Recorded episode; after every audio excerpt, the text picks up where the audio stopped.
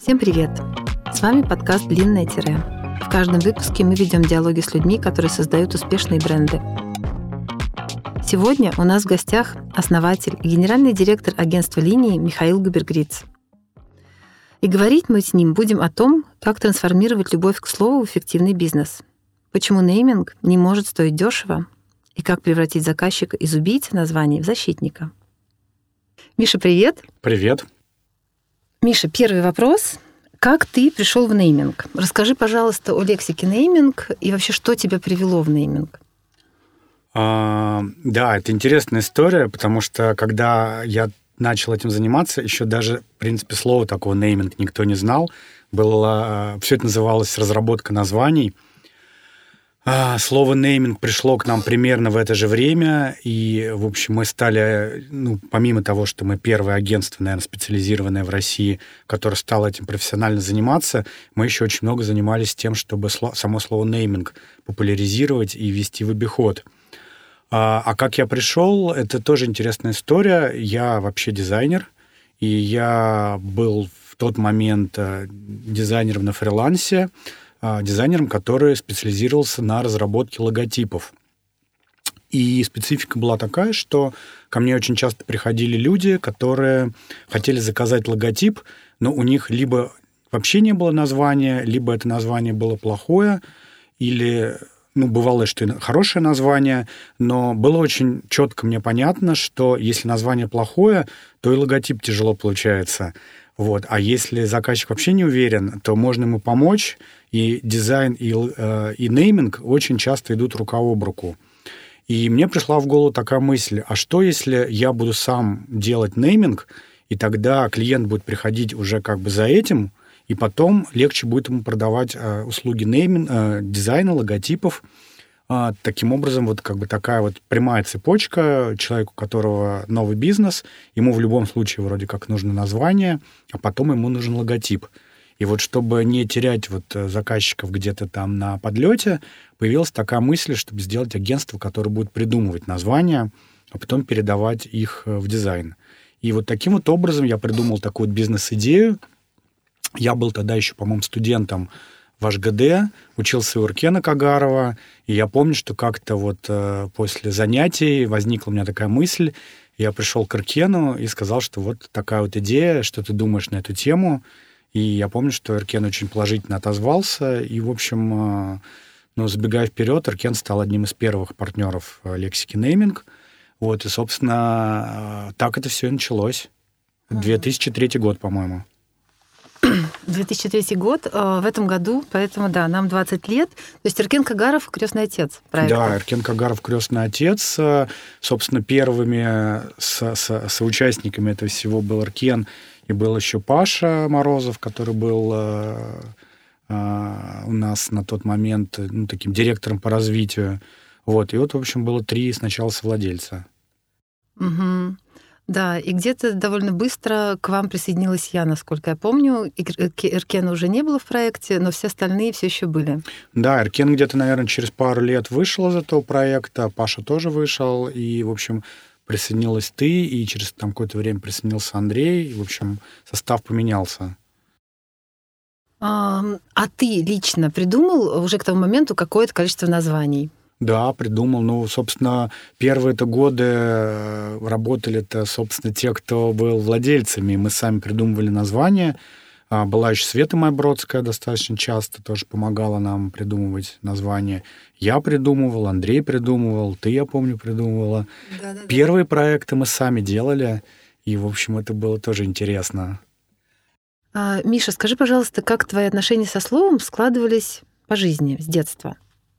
Слушай, мое отношение к слову достаточно просто могу, наверное, сказать, потому что я, я ребенок, воспитанный сестрой-филологом, вот, и поэтому, наверное, лет с пяти-шести Света, моя сестра, уже учила меня на тот момент, она уже хотела быть учителем русской литературы, поэтому у меня изначально с самого раннего детства был большой пиетет к русскому языку, к слову, вот, э, я очень много читал, я много болел, поэтому много читал.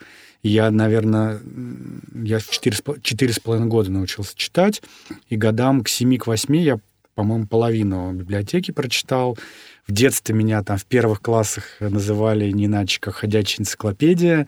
Вот, и я действительно глотал книжки просто одну за другой, читал очень много, и где-то, наверное, когда Света уже пошла в институт э, филфак и стала получать там хороший какой-то такой вот инпут э, книжный, я стал читать, в принципе, то, что она мне советовала в тот момент. И, в общем, пока в школе все читали школьную программу, я читал там Селлинджера и прочее. То, что, в общем, она мне советовала.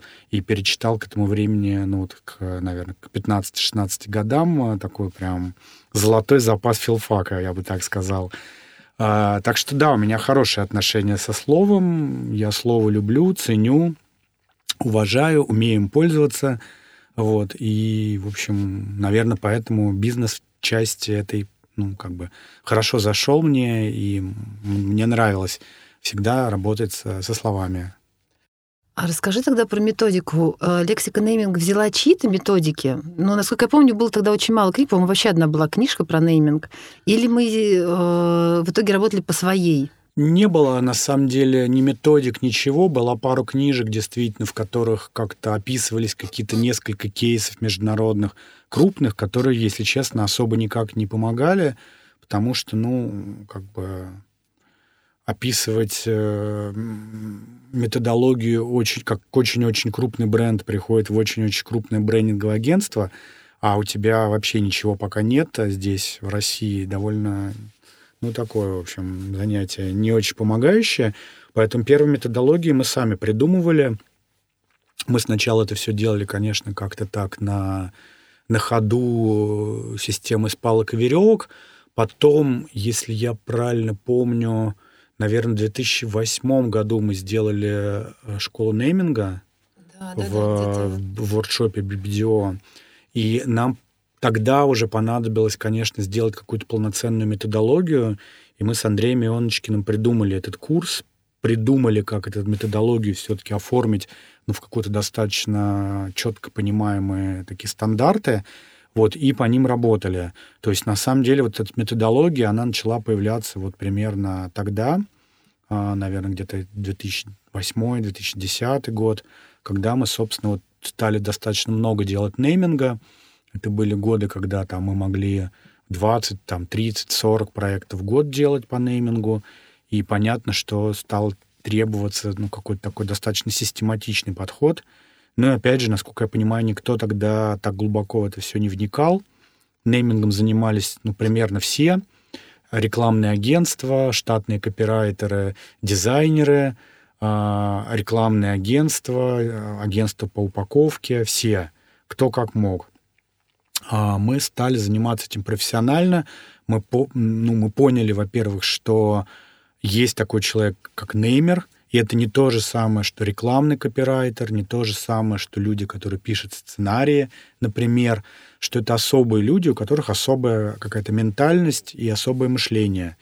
И мы для себя вот сразу так сказали, что вот есть, есть несколько типов копирайтеров. Есть копирайтеры, которые пишут длинные тексты, средние и короткие. Ну, то есть, вот, например, сценарии э, — это длинные, средние — это, ну, например, слоган. Тоже интересная такая штука. Люди, которые пишут слоганы, тоже довольно редко хорошо работают с неймингом. И наоборот, есть люди, которые неймеры, которые умеют очень хорошо работать с очень-очень короткими, емкими формами, и они не могут ничего другого делать. Они не умеют писать сценарии, они плохо пишут слоганы, не надо их заставлять этим заниматься, надо их искать, воспитывать, лелеять и работать с ними. И вот на тот момент мы прям четко для себя осознали, что нужно вот таких людей искать, если их нет, готовить, работать только с ними. И опять же мы стали тем агентством, которое сделало фокус на вот такой на профессиональной работе с определенными людьми, которых мы никому не показывали, не рассказывали, не, не кололись, не, не держали в большом секрете и, в общем, правильно делали. Вот, и, в общем, да, постепенно мы так, э, скажем, начали помогать формировать этот рынок и ну, стали таким одним из первых э, профессиональных агентств на этом рынке. А как ты считаешь, чего больше в нейминге? А, креативности, вдохновения или методологии? Ну вот, а, когда мы только начинали, я бы сказал так, что 80% это был креатив, и, наверное, процентов 10 это юриспруденция, то есть умение защищать эти названия, и, ну, на, на еще достаточно много было такой математики, комбинаторики. То есть мы учились работать со словами чисто технически, комбинировать, соединять, э, какие-то словоформы придумывать. И, в общем-то, достаточно было придумать название, и практически все, что более-менее было хорошее, креативное, интересное, это все было охраноспособное, и с этим всем можно было спокойно идти и регистрироваться. Сейчас э, интересно, как меняется тренд — и сейчас кажется, что, наверное, процентов 40 занимает креатив, и процентов 60 — это умение разбираться юридически с э, названиями, умение правильно проверять названия, правильно их интерпретировать и умение работать с патентоведами, с ФИПСом и так далее. То есть, наверное, 40 на 60 уже стало. Я думаю, что через год-два будет 20 на 80. То есть э, задача неймингового агентства все больше и больше а, не придумать, а защитить или найти то, что можно на себя перерегистрировать, потому что свободных, хороших слов, которые хочет видеть заказчик, короткие, емкие, понятные, практически не осталось охранспособных. И все, что все хорошие, интересные кейсы за последние годы наши, они связаны с каким-то нахождением каких-то хитрых ходов, либо по выкупу, либо по защите, либо по отбиванию прав э, и так далее. И вот интересно, что как меняется наша работа, она все более и более становится юридической и все менее и менее творческой, наверное. Хотя, конечно, творчества по-прежнему много, но просто мы понимаем, что сейчас этого мало. И надо не только придумать название, это мы как раньше могли, так сейчас можем, Сейчас еще очень сильно надо уделять внимание умению защитить это название. А, да, и тут мы, видимо, вплотную подошли к вопросу стоимости нейминга. Почему он не стоит дешево? Потому что все еще приходят к нам клиенты, которые ну, не, не сильно согласны с ценой на нейминг, и логика такая, что, ну, я не знаю, назвал двоих детей, свою кошку, мамину собаку, ну, чего сложного вам придумать название для моего бизнеса? Почему оно не стоит, не знаю, 5000 рублей? О, это очень простой ответ. Представьте, что вашего ребенка надо назвать так, как никто до сих пор не называл детей. То есть ни, нигде в России никто не назвал ребенка таким же самым названием. Или в мире. Ну, или в мире, если задача сложнее. И мало того, что это название должно быть уникальным, надо, чтобы оно еще вам нравилось, правда? Вы же не назовете, ну, как мы говорим, оборвалка его вам надо, чтобы название было красивое, хорошее, симпатичное, но еще при этом уникальное. Вот э, клиентам мы обычно говорим всегда такую историю, что представьте себе 35-й класс МКТУ, наш любимый, это ну, наверное, те, кто работал с неймингом, знают, о чем мы говорим. И там сейчас зарегистрировано порядка 250 тысяч названий. 250 тысяч названий. Еще раз повторю. И теперь представьте, что к вам приходит заказчик, которому, у которого тоже 35 класс, и ему надо придумать название, которого нет среди этих 250 тысяч названий. А, чтобы вы понимали, в словаре русского языка намного меньше слов. Ну, в Ожегове порядка 80 тысяч. Да. То есть вам надо придумать хорошее, благозвучное, интересное название, которого еще нет. Вот. И понятно, что для того, чтобы это придумать, нужны очень профессиональные ресурсы которые, а, стоят денег, б, достаточно много времени нужно потратить на то, чтобы придумать, и, как я сказал, достаточно много времени на то, чтобы проверить, отсортировать и найти те названия, которые охраноспособны, и потом выбранные названия подать на регистрацию и защитить. вот если вы попробуете этот путь сами пройти, я думаю, что вы через какое-то время все равно окажетесь у нас – и не будете говорить, что это стоит дорого, потому что вы поймете, что вы потеряли несколько месяцев своей жизни, вы по-прежнему там же, где находитесь, ваш бизнес никак не называется, а вот, вы столкнулись с кучей проблем, а, и нужно что-то с этим делать. Поэтому на самом деле вопрос стоимости названия довольно условная вещь. Люди, которые хоть раз профессионально этим занимались, понимают риски, связанные с отсутствием хорошего названия, с охраноспособностью названия, с масштабируемостью бизнеса э, и с прочими проблемами, они понимают, почему это столько стоит. И нам не приходится объяснять этим людям. Вот. И слава богу, что ну, к нам в основном приходят люди профессиональные, понимающие проблематику. И, в общем, ну, как бы мы стараемся эти разговоры к минимуму сводить, в общем, ну, достаточно хорошо. Мы понимаем, и нас понимают. Хорошо, тогда следующий важный этап, когда уже креативный процесс завершен, юридические проверки завершены, и мы выходим на презентацию. Вот э, какие у тебя есть техники, методологии, лайфхаки по продаже названию клиента? Потому что клиент видит название первый раз. Мы над ним работали несколько недель, а клиент э, в первый раз видит название черным по белому. Вот как продать название клиенту? Ну, есть несколько методологий. Есть э, методология под названием карточки, очень простая, когда название пишется, каждое название пишется на отдельной карточке и выкладывается на стол. Естественно, если встреча офлайн происходит, вы можете просто вместе с заказчиком вместе сидеть за одним столом, вы выкладываете карточки, каждое название, каждая карточка. Мы обычно презентуем 10-12 названий в каждом круге. У заказчика на столе оказывается 10-12 карточек. И дальше мы просим а, заказчика закрывать те карточки, которые ему не нравятся, в порядке, ну, как бы, убывания приоритета. Сначала уберите то, что точно нет. Как правило, после этого остается там, ну, 5-7 названий, и вот дальше остается, получается, самое интересное, а, названия становятся материальными, и когда уже их остается мало, уже очень сложно их убрать. Уже начинает сам заказчик за каждый из них бороться – вот, ему они нравятся, вот это нравится больше. И ты говоришь, может быть, это закроем? Он говорит, нет, подождите, хорошее же название, мне нравится. И вот уже как бы гораздо легче становится, то есть очень быстро заказчик из э, как бы убийцы свои, своих же названий превращается в защитника своих же названий. Вот, и уже на этот момент он начинает любить какие-то названия. Но мы, естественно, как бы, зная эту всю историю, мы просим ну, никогда не влюбляться в одно какое-то название, оставить хотя бы три, а, потому что дальше идет э, детальная проверка, и мы, как правило, отдаем в детальную три названия, и уже из них, исходя из того, какие шансы названия на регистрацию, а, мы принимаем решение вместе с заказчиком, то есть какой из них более охраноспособное, у какого больше шансов, вот, и на основании этого и предпочтений выбираем. Это первая методология. Есть методологии онлайновые, к которым мы тоже уже привыкли давно, когда мы визуализируем название, мы можем или нарисовать логотипы, ну, такие первичные какие-то, понятно, не финальные, и натянуть их на какие-то макапы, чтобы заказчик представил, как будет выглядеть вывеска или там, я не знаю, на чашке, на футболке, на каких-то носителях – и это тоже довольно сильно помогает, потому что сразу слово материализуется как-то.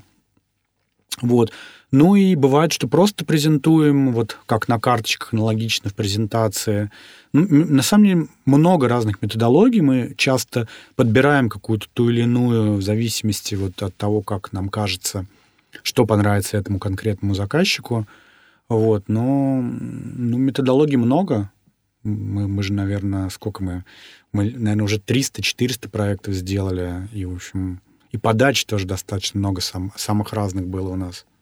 Да, действительно, подачи у нас всегда очень разные, и презентации выглядят по-разному. Но э, можно сразу сказать, что мы сильной красоты на название не наводим. То есть мы э, все-таки у нас акцент прежде всего на названии, и чаще всего название мы продаем черным по белому. Давай поговорим тогда про сам процесс, как адекватно определить дедлайны, а, каков у нас порядок, какова этапность работы и почему она именно такая, почему это, не знаю, там не пять дней, а, а гораздо больше. А, в свое время на каком-то сайте какого-то иностранного агентства, дизайн-агентства, я увидел фразу, которая мне очень понравилась – а там на красивом английском было написано что-то вроде «Наши идеи приходят к нам каждые две недели». Вот. И мне э, вот эти «every two weeks» очень понравилось. То есть э, э, оно, оно во многом объясняет подход. Ну, опять же, любимая наша фраза про то, что там 9 женщин не, не родят ребенка за один месяц. А, есть период вызревания идеи. Он плюс-минус одинаковый и в дизайне, и в нейминге, и в каких-то других вещах. А, бывает такое, что название приходит сразу к тебе на первом же брифинге, вот тебе рассказывают задача, у тебя в голове название, и бывает даже такое, что в итоге это название ты продаешь клиенту. Бывает такое. Но все равно э, специфика работы в том, что мы всегда хотим показать заказчику 10 названий хотя бы. И вот на, на то, чтобы сформировать этот список 10 названий, ну, технология такая, что нам надо проверить 60 названий. А для того, чтобы 60 проверить, нам надо 200 названий придумать. Вот эти названия нельзя придумать за один день. У каждого неймера своя специфика, у, мы их несколько еще берем на проект. И, в общем, вот накапливается, накапливается материал, с которым ты работаешь, и по истечении двух недель это все сводится в единое целое, когда у тебя лонг-листы превращаются в шорт-листы, эти шорт-листы проверяются предварительно, проверяются по Гуглу, со, вся, со всех сторон а, а, бомбардируется разными проверками, и те 10 названий, которые мы проверили, мы их уже поставили в подачу, мы сделали презентацию, и мы можем презентовать заказчику. Вот наша технология такова, что мы это можем сделать не раньше, чем через две недели.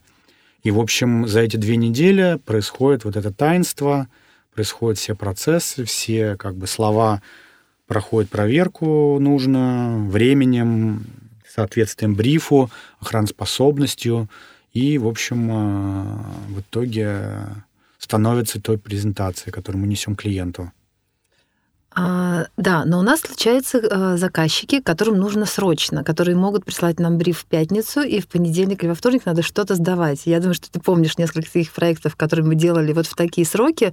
Вот э, расскажи, пожалуйста, как э, тут приходят идеи и почему нам тоже удается это делать, хотя мы, конечно, никому не рекомендуем повторять этот опыт. Да, бывают, конечно, такие случаи, и к нам приходят очень часто как последние инстанции с криками «выручайте», прошли сроки, или нас подвели, или мы не успели, или еще что-то, зная, что мы, в общем, в состоянии решить задачу и за три дня. Просто делается это сложно, стрессово, всегда понятно, что нам приходится откладывать все другие проекты, понятно, что это, как правило, и заказчику стоит дороже, чем обычно, потому что ну, ты как, э, как сказать, ты нарушаешь привычный ход вещей, ты э, ставишь проект в приоритет, э, несмотря на то, что у тебя в работе другие проекты в это время, и все неймеры должны очень быстро включиться и сгенерировать, ну, скажем, те 200 названий, которые они генерят, за, привыкли генерировать за две недели, им надо сгенерировать за один или два дня. Все проверки надо провести за один-два дня, соответственно. То есть вот все агентство, как единое целое — ну, весь нейминговый отдел, он а, работает в очень стрессовом режиме. То есть, в принципе, технология такая, что да, мы можем это сделать, но, во-первых, есть риск, что просто не найдется то самое слово за короткий период времени, вот, или что-то ты упустишь. А, ну, в общем, я бы сказал, что это некомфортный режим. Лучше к нему не прибегать. Ну, опять же, вспомним вот мой пример с ребенком. Нам же не хотелось бы, чтобы нашего ребенка как бы назвали за один день, потому что не было времени на это. Вот просто представьте, да, такую ситуацию. Хочется понимать, что вы приняли взвешенное решение, что люди, которые над этим работали, работали спокойно и взвешенно, что все плюсы и минусы были учтены. Вот это требует времени. А, если честно, в моей памяти не было, наверное, большого количества успешных проектов, которые делались бы в ППХ. Мне кажется, что в ППХ ничего хорошего не рождается, и если заказчик так выстраивает процесс, что какие-то важные звенья надо делать за один-два дня, ну, скорее всего, там все вот так вот организовано, и э, ну, это значит, что люди, которые работают над этим проектом, ну, как-то вот не, не очень серьезно к нему относятся хорошие дела не, не делаются быстро. Ну, соглашусь, да. А есть у тебя самые любимые проекты по неймингу? А, ну, я люблю старенькие наши названия, когда, во-первых, э, агентство было маленьким, когда мы каждый проект очень четко контролировали, когда это были очень такие прям бриллиантики, каждый проект, ну, который вот просто очень-очень мы а, лелеяли. А, я думаю, что это и Верба, это и Стритбит, и ноу-хау от Билайн — EHS-34 мне приходит в голову. Ну, вот, в общем, такие проекты, которым уже достаточно много лет, и которые вот э, были рождены в таком вот, в, в, в те самые первые времена, самые, когда не очень много проектов было, и, в общем, я, я их почему-то больше всего люблю. Ну да, наверное, соглашусь. И все, что ты сейчас перечислил, эти проекты прошли уже проверку временем. Многие из них, по-моему, к десятилетнему рубежу уже угу. приближаются. Некоторым уже больше лет, 10 лет. Верби, наверное. Верби больше 10 лет, да. и ноу-хау больше 10 лет. А, про любимые проекты мы поговорили, а теперь расскажи, пожалуйста, про самый сложный проект. Ну, самый сложный тоже может быть любимым. А вот только что мы закончили один проект, очень интересный и, наверное, совершенно для нас э, и для нас, и для заказчика нетипичный. Это название для нового хард-дискаунтера компании «Магнит» под названием «Первый выбор». А интересен проект тем, что, во-первых, делался в очень-очень э, сжатые сроки, совершенно сжатые, но этого еще было мало. По ходу проекта нам пришлось три раза менять название проекта, ну, по независящим от нас обстоятельствам, к сожалению. И последний э, Последний раз, уже как бы крайний, третий, мы делали, когда у нас уже была утверждена идентика на другое название, и нам опять пришлось поменять название. И мы придумывали название такое, которое должно было вписаться в уже утвержденную идентику, то есть слово, которое по длине, по визуалу и по смыслу а, должно было заменить предыдущее название. И это был очень сложный кейс, потому что а, огромные требования по охраноспособности еще были у нас — и, э, и в общем, э, вот эти сроки, и то, что третий раз, и то, что команда уже была на тот момент выжата как лимон, и тем не менее мы не могли подвести наших подрядчиков, и, в общем, слава богу, что все удалось, и мы придумали классное название. Да, этот проект нам очень памятен. А есть у тебя, может быть, не знаю, мечта поработать с какой-то темой, с которой ты еще не работал, но какая-то история, для которой ты хотел бы придумать нейминг? А, было бы интересно название авиакомпании какой-нибудь придумать. А, может быть, автомобиля тоже было бы интересно, но не «Лада». Почему-то не хочется придумывать. Но на самом деле много чего было. Мы же и название поездов придумали для РЖД. Вот там, в частности, Триш мы придумали в свое время. А, много всего уже было, но вот, наверное, из таких сегментов целых, где ничего пока еще нет, это авиакомпания, да, хотелось бы. И, наверное, еще было бы интересно название города придумать. Ну, есть такие кейсы, бывает очень-очень редко, когда появляются новые города. Вот, их очень мало появляется, понятное дело, потому что все они уже существующие. Но вот было бы интересно, наверное, тоже придумать. А, ну и, наверное, все, потому что по большому счету мы, наверное, уже всему, чему только можно, придумали название. Осталось только вот это. Да. А, ну что ж, ждем. Будем надеяться, что на наше 20-летие Вселенная нам пришлет такой подарок, как нейминг для, ави... для авиакомпании и нейминг для нового города. Да, я думаю, наш отдел с удовольствием возьмет такой бриф работу. Дай бог. А, Миша, спасибо большое, было очень интересно. А, сегодня с нами был Миша Губергриц. И мы говорили о том, как начать с нейминга и создать брендинговое агентство. Почему с каждым годом все сложнее регистрировать название и как сработать с разными заказчиками. Это был подкаст о брендинге «Длинное тире». Нас можно найти на всех доступных площадках. Ставьте оценки, подписывайтесь, оставляйте комментарии и рассказывайте о нас своим друзьям и знакомым. Спасибо, что послушали этот выпуск.